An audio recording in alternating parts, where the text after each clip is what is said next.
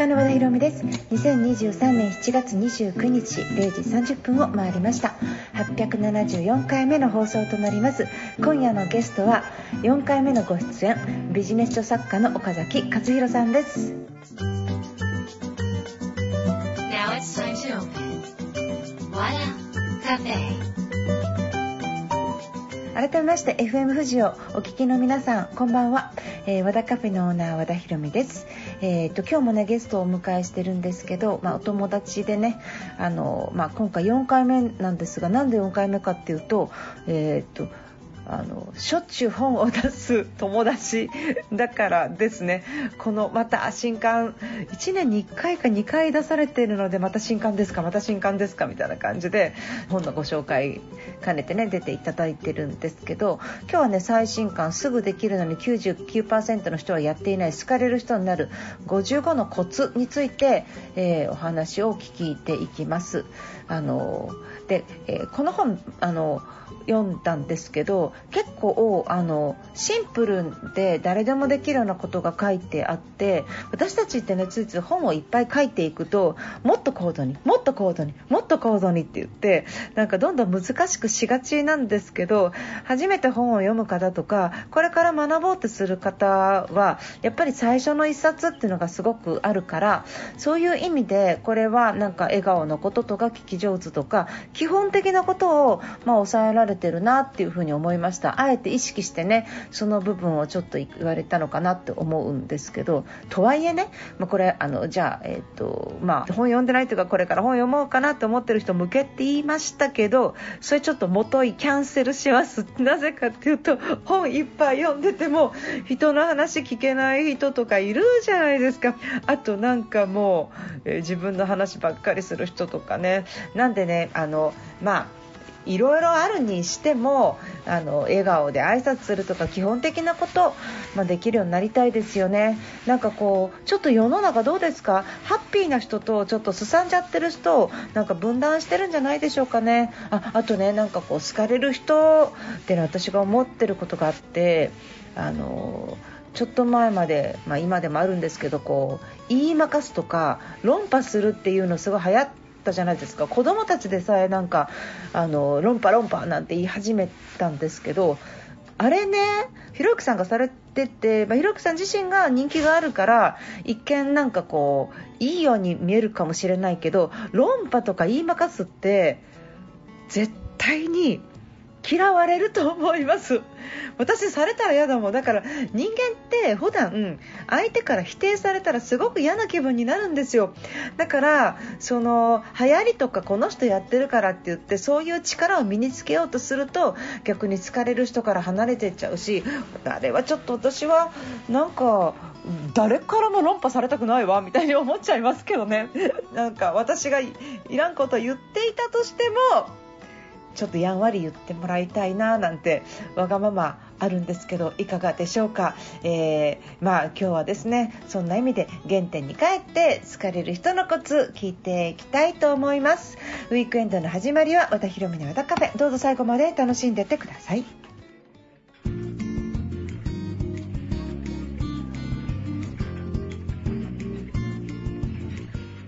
マカロニ鉛筆で走り書きお送りしました。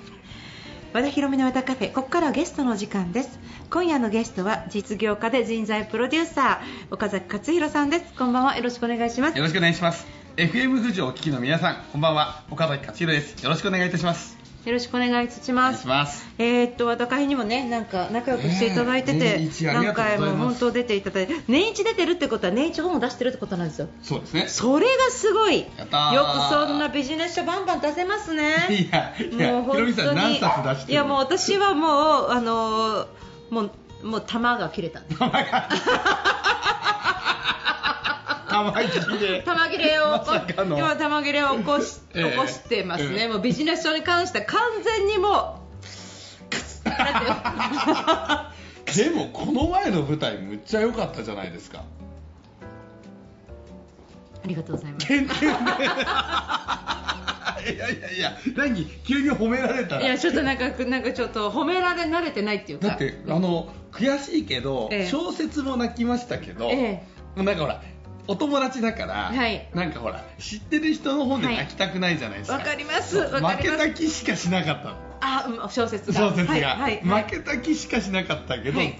超絶良くて、えでそこからの舞台で、もう中身は知ってるから泣かねえぞと思っていたらなんか思わず泣いてしまう自分がただただただただ悔しいむちゃくちゃ良かったですよ舞台が。ありがとうございます。もうそんな言っていただいて。全国ツアいやちょっと舞台って、うん。大赤字なんで。ー 生々しい。あのセミナーって体一つで何もセットいらないじゃない、そうですね。も私じゃなくて役者さんがいてその前に芝居小屋借りて練習する日もあって、うんセットもあって演出もあって照明もあって舞台監督もあって、うんむっちゃむちゃ人が動くんですよ。いやそれもだからね絶対やりたくないもん。い。ややややそうおすすめしません。誰にもお芝居おすすめしませんけどなんでクラファンやりますあクラファンをねうんクラファンクラファンやります。であクラファンやってあお願いします。クラファンは10月から。10月か。やる予定でそれで来年の6月に再演っていうね。わーす。ごーい。イエーイ。すごーい。私の話じゃないですよ。いやいやいやいや大事な話ですよ。大事な話ですよ。そうなんですよ。だからなんとかね頑張ろうかなって思ってます、うん、あのはい。えーなんかまあ赤字にならなきゃいいです。そんなにね なんか。まあでもね。続けられないから。続けられないですから赤字じゃね。なんとかちょっとでもね、うん。利益っていうかね、うん。なんかあのねぎらえるぐらいね出ればいいかなっていうふうに思ってます。はい、ということでですね、はい。今回はすぐできるのに99%の人はやってない好かれる人になる55のコツということをちょっとお話をお聞かせ願いたいんですが、はい。すみませんすぐできるのにっていうことから考えるとこれはとっても簡単なことっていうことですね。とっても簡単なことです。とっても簡単なこと。とっても簡単なあの岡崎克弘さんといえばコミュニケーションのマスターだと思うんですけど、でもコミュニケーションのマスターとして、はい。い、ろんな技がありながら、その中からよりすぐりで、うん。要は、えっと、すぐできるだけのネタを集めた感じ？そうですそうですなんるほど。これはなんかあのなんか出版の時にやっぱりコミュニケーションってあまり難しいことを言うより簡単な方がいいとかそういう話あったんですかね？これね、うん正直言うと、うんこのテーマって自分で企画書いちゃダメなやつじゃないですか、だってこれ出版社さんにあの好かれる人になる55のコツ書きたいんですけどって持ってく自分では言っちゃダメでしょこれ。言えないな。言えない、うん言えない、うん。だからあの、まあ、一応出版社さんから好かれる人になるコツをまとめてくれっていうところから、はいはい。あのかつあのかといってじゃあ僕は好かれてますっていうつもりもないので、はい。まあ、いろんなこう人気のある方々はい。をもう取材もさせていただきながら、はい。まとめた一冊っていう形なんですよ。あそうなんですか？そうです好かれる人を取材したんですか？取材しましたあ、私のとこ来てない来てないと思います トップオブ好かれる私になんで。間違いないいやいや。間違いないうわいやいやいやじゃあこれ2出さなきゃダメだわいやいやいや本当ですよ。もう私で一冊書いてください。2は和田和田ヒロミ列伝にし和田ヒロミの和田ヒロミがやらかしたやらかしたえっと事件。事件そそしてやらかして、うん人に嫌われた事件。それやらかす人になる55のことじゃないですか それ置いといて置いといてあの、えっと、この中にもいろいろ技があると思うんですけど、あの読む人もこれからいると思うんですが、まあ、結局その、えー好かれるためにはあの、まあ、聞き上手になるとか、うんうんこういうふうにこう反応しろとかいろいろ書いてあると思うんですけど、うんはい。すぐできることからちょっと紹介してもらいましょうか。はいわかりました。どんなことからいきましょう何何からやった方がいいですか？まあでも最初はでもねうん。一番最初に書いてるんですけど、うん。あの無理に全員から好かれなくてもいいって思った方がいいと思うんですよ。うん全員から好かれなさいっていう本だと勘違いされるんですが、うん。全員から好かれようと思うとうん。疲れるし、八方美人って結局逆に嫌われるんですよね、うんうんうんうん。なんで本当にどんな人から好かれたいのかとか、ね、自分と会う人はどんな人なのかってここから考えていただいた方がいいように思いますけどね。まあ、そうですね。みんなに好かれる人っていないですしね、バラヒロミぐらいですよ。いやわかそれ言っていや なんで？違う違うんなんか好かれるじゃん。いやなんかちょっとくらい嫌われてた方が人気が高いんですよ、芸能界って。芸能界芸能界じゃないです芸能界で すいません芸能人。芸能界ってなんだよそれ。すいません。作家和田博美から違う違う違う違う違う違う違う。としてね。うん。違う違う。だからなんかそういうその芸能界っていうかその、うん。なんかそういうことを言われるんですよ、はいはいはい。だからあのかっちゃんが言うように嫌われた方がいいっていうのはすごい納得します、うん。私自身。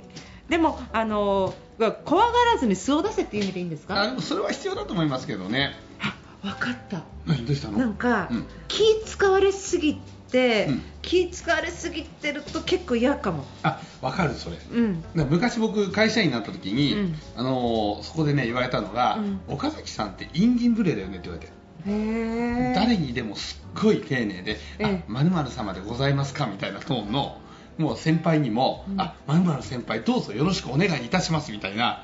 だから気持ち悪いって言われて、わかる。うん。うん。そういうタイプだった昔。今もよそう？そうそうそう。あ和田博美先生いつもお世話になっております。いやそんなことないですけどあそうだったんですか。そうなんですよ、うんうんうんうん。だから僕僕なんか今の分かりますあねなんかあのだからその嫌われてもいいって思う気持ちから入った方が、より自然に人って接しますよね。それはあるでしょうね。そこからじゃあ嫌われてもいいって言って逆に横柄な態度したりムスッとしてたらダメでしょ？それは、まあ、横柄な態度をするっていうのは人としてまた別の問題がありますからね、うん。だからやっぱりそこから、うん。あのどんな風に人と接していくのかってすごい大事じゃないですか、うんそうですね。あの岡崎先生が気をつけられていることは何ですか？自分から好きになる。自それかららプレーミング効果って何ですか？ん？プライミング効果ですか？あごめんなさいでプライミング、まあプライミングプライミング言葉にした通りの結果になるってやつですよね、うんだからあのよくほら目標を言葉にしなさいとか、うん。ね、いろいろあるわけですけども、まあ、その中で、まあ、ありがとうっていう言葉をちゃんと伝えましょうねっていう中で、まあ、あのプライミング効果も一つご紹介してるんですが僕ね感謝の話を一番伝えたかったんですよ。はい。感謝って、うん。すごい変な言葉ですよね。なんで？だって漢字にした時に、うん。感じるに謝るんですよ。ああ本当ですね。何に謝ってるんですか？何に謝ってるんだろう。あ 感謝ですよ。心に？何の心に？悪いと思った心？なんで悪いと思うの？なんか人間自身があの、うん。とアリを踏んだり、うんうんうんえー例えばあご飯を食べたりとかそういうことで知らないうちに、うん。その謝らなきゃいけない、うん。その豚食べても牛食べても摂取をしてるわけだから、そんな風にこのありがとうっていうことはやっぱりその謝ることから始まるみたいな感じでいいんですか？本当にそうで、うん。ありがとうって、うん。まあ、感謝ということをねありがとうとも言いますけど、うん。もう一つおかげさまっていうじゃないですか。はい。おかげさまね。おかげさまって要は影に「お」も「さま」もつけるんですよ。はい。要は影を、ね、おペットボトル様みたいなお和田博美様。はいはいはいはい。そのぐらいにうん。影を大事に扱うわけですよね。すごいですよね。すごい、うん。いや影って何って見えないものなんですよね。はい。だから要は我々見えないところでいっぱい支えてもらってるとかどこかで迷惑かけててごめんなさいとか、ね、そういった人たちのおかげでうまくいってるんですよ。気づけてなくてごめんなさいっていうのが感謝って言葉なんですよはいなんでそういうね、まあ、感謝のことを大事にしてでもそれは、えー自分のね知らないところでも動いてくださってるいろんな方のありがたさがあるとい。うことに、ねえー感謝の気持ちを忘れないようにしましょうねという話を書かせていただいてますね。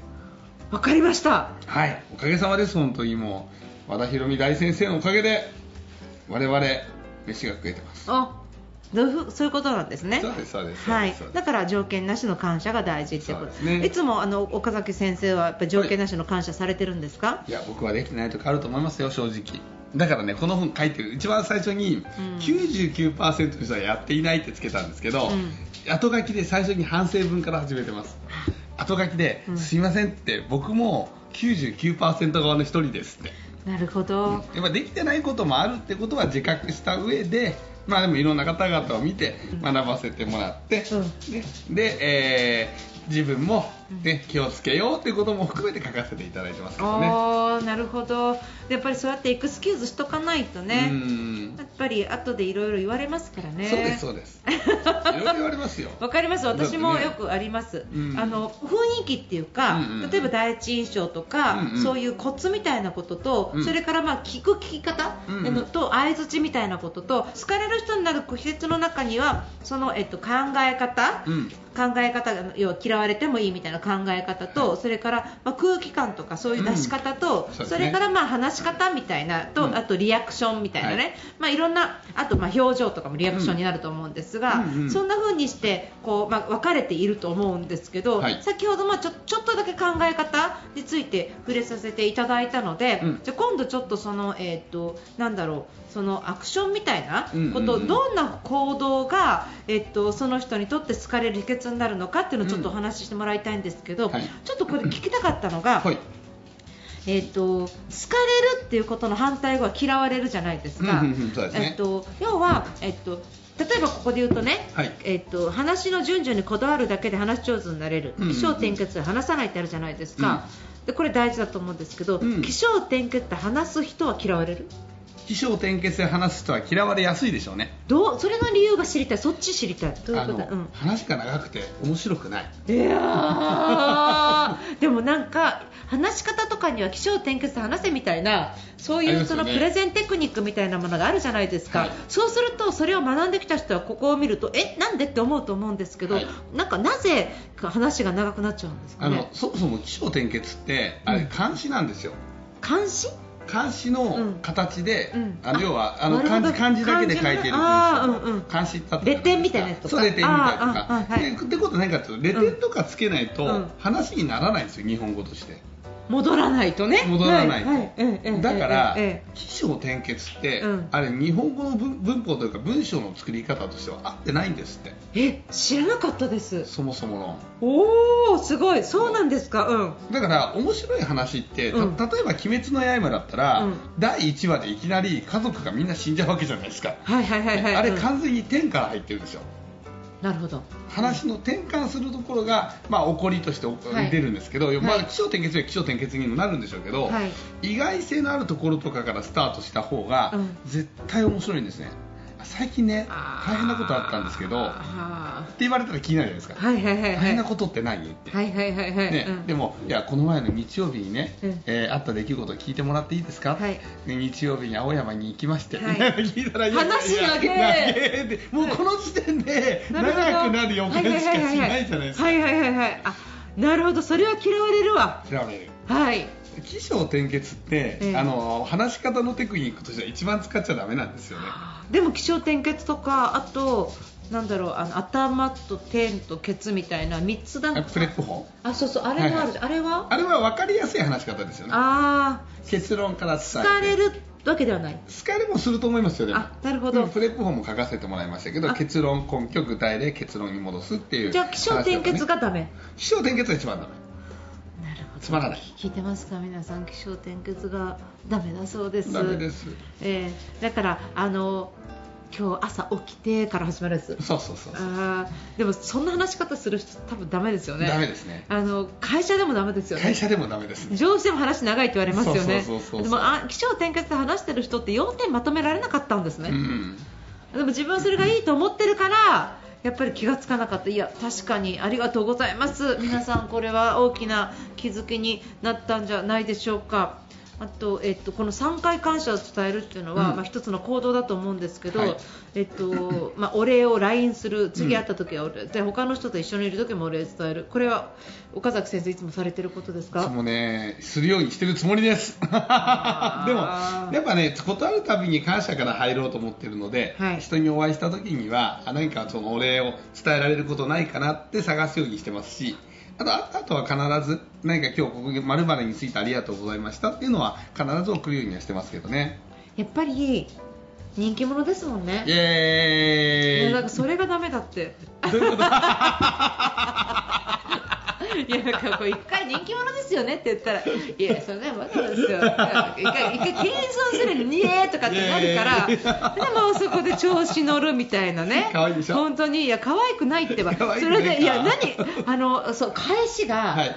あそうそうあの可愛いでしょっていう返ししますよね、で可愛いでしょっていう返しされたら99%の人がそうだねって言ってくれると思います。1%の人は1%の人はそんなことないっしょって言うと思うんですけどめんどくせえやっちゃななかなか言えないみたいなね。まあでもあのいいと思います、はい。他何にしましょうかね。何にしましょうか。何しましょうかねえー、とこれもでもそうですよね。説得しないようにしようとか。うんうんうんうんうんとかもそうですよね。そうですね。はい、あとこれなんですか、アイメッセージは脳を作らない。印象が180度から集合メッセージの使い方。はいはいはい、はいはい。ちなみにひろみさんって、うん、韓国ドラマが好きですよね。韓国ドラマ好きです。好きですよね、はいはい。ってことはベトナムとかのドラマも好きになりますよね。うんはいあ主語ですか？そうなんですか？ってなると、うん。なんか抵抗したくないないですか？あそういうこと？そういうこと。あー。要は主語を相手にしたら途端に抵抗したくなるんですよ、へえでも例えばあひろみさんって韓国ドラマが好きなんですね、うん。僕も好きなんですよ、うん。で最近実はベトナムのドラマも面白くて、うん。韓国ドラマみたいな面白さを感じてるんですよね、うんうんっうんうん。て言われたらこれはノーは絶対出ないんですよ。はいだし相手がそういういわゆるアイメッセージで伝えているのを聞くとああなたがそんなにいいって言うなら私も見てみようかなとか、はい。行ってみようかなって前向きな姿勢になるわけですよね、はいですからそこまで行ってからあじゃああなたにはこれをお勧めするよはいいんですけども、ね、基本的に あなたをこうした方がいいとかあなたはこうしたらいいというイメージは反感を買いやすいというふうに思わっていただいた方がいいかりまです。だからあのあなたはあなたはって確かに言われちゃうと、うん。で私あなたはって言われるのが嫌だ。わかるやだ。いやなんかあなたがもうすでになんかあなたね。いや怖くないですか？あなたね。もうもうあなたって言われた瞬間に相手怒ってる感じする。するうん。嫌ですよ、ねえ。あなたね。やめて。なんでさっきからおせんべい食べてるの？あ一個だけです。あなたねはもう怒ってますよね。怒ってますね。あなたはもうちょっと男の人が言うあなたもちょっと怖くない？怖い。男はなかなか言わないですけどね,、うん。ねでもまあまあクレーム言いに行ってる時ですよね、なんか。あなた様はねみたいなね。あいやーいやあるあるあるあるあるやだあなたがさっきそういうふうにおっしゃいましたよね。そうそう私このメールで聞いたんですがあなたがみたいな。あ怖い。ありますありますありますあります。はい。いっぱい対応してきたでしょ？いやーもう本当になんかあなた攻撃は多かった。多かった。うん。下手なものをプレゼントすると逆逆逆効果って何なんですか？あー例えばひろみさんに、うん。そうだなえー、ひろみさんが特にこだわりがあるものってなんだろう？ひろみさんなんかこだわりあるものあります？うーん。これ大好きとかこれ集めてるとか。これ絶対人に負けない。お水はこの銘柄とかそういうやつ。あやつそうそうでもそこまでこだわってないかな。ううんーん。これ負けない。うん。ないない。まあ例えばよくあるのがワイン大好きな人とかで、ワインもいろいろこういっぱい飲んでこだわってるんですっていう人にあワイン好きなんですねって言ってワイン持ってくって一番危ないじゃないですか。あそっかそっかうん。知ってるからね、知ってるから、うんね、でもほらあの安直なプレゼントはワイン好きな人にはワインをあげようってなるわけですよね、はいはいはいはい、ね、でもこれって、あのーね、もう一歩考えるとワイン好きな人で、もう自分でいろいろ飲んでるんだから、うん。ワインをあげるよりは、うん。ワインに合う何かこのおつまみとか、ね、そういったものをあげた方が、うん。おそらく喜ばれるはずなんですよ。はい。ね、あの僕あのお世話になっている方の一人に何でも鑑定団の鑑定士の北原照久先生いらっしゃるんですけど、はい。北原さんが一番困るプレゼントは何って聞いたら、はい。おもちゃって言ってました。確かに、持ってるかもしれないしいらないかもしれないし、はい。うんね、で自分でほとんど持ってるし、はい。自分のこう本当にこう金銭に触れたこと性に触れたものしかええ。手に入れないと思ってないから、はい。だから持ってこられても困るんですね。でもかといって気持ちは無限にできないから、はい。受け取らないわけにもいかないし、はい。でおもちゃってあのなかなか壊れないし、はい。ね、そうするとあのまた次に来た時に、この前あげたおもちゃどうですかとか言われた時に家になかったらまずいわけですよ。っていうともらもらうと一番困るのはおもちゃだって語ってらっしゃったんですね。でもそういうのって僕多いと思うんですよね。相手の状況を見て本当に必要なものとか本当に喜ばれるものって何かっていうのを一歩深く考える必要はあるのかななんて思いますけどねいつも考えてらっしゃるっていうことですね。すごい。あーでもね、なんかプレゼントって難しいですよプレゼンね。ト難しい本当に、なんならあげない方が良かったみたいなね、こともありますもんね。うん。ひろみさん上手なイメージありますけどねそんなに人にプレゼントしてないからじゃないですかあ。そういうこ忘れちゃうんですよ。とわかる忘れるなんかととにかくそういう細かいことに気がつかないから、うんうんうんなんかいろいろ忘れちゃうから、うんうんうんなんかわかあ同じじゃないですか？いや僕だから必ず Google カレンダーに必要なやつは全部書いてますこのタイミングでプレゼントを送るとかえこのイベントには花束を送るとかえそれを Google カレンダーに入れておいてえでその日が来たら Google カレンダーを必ず見るのえでそこで思い出す仕組みになってます。すごい。私はそれをしてないから忘れます。でもしなくても困ってないからいいですいや、あのー好かれてないと思います。好かれに行ってないと思います。好かれに行ってない好かれに行ってないですね人。気者ではあるいやいや、あのーそんな、あの、そこに、そんなあぐらは書いておりません。でも、あの、岡崎さんは好かれるの分かるから、やっぱりこうやって、誰もが好きですもんね。みんななんか岡崎さん。だからそこで自慢しないって。違うって、一回謙虚に、誰もが好かれますよね。いやそんなことないそうそうそうそうそうそう。だからダメだってもう。なんで？なんでこうなんの？こうラジオでわからないけど。でこうなピース。ピース。よピース。ちゃうやん。ちゃうやん。ちゃうやん。ちゃうやん。はい、えーということですねね。今日はですね、はい。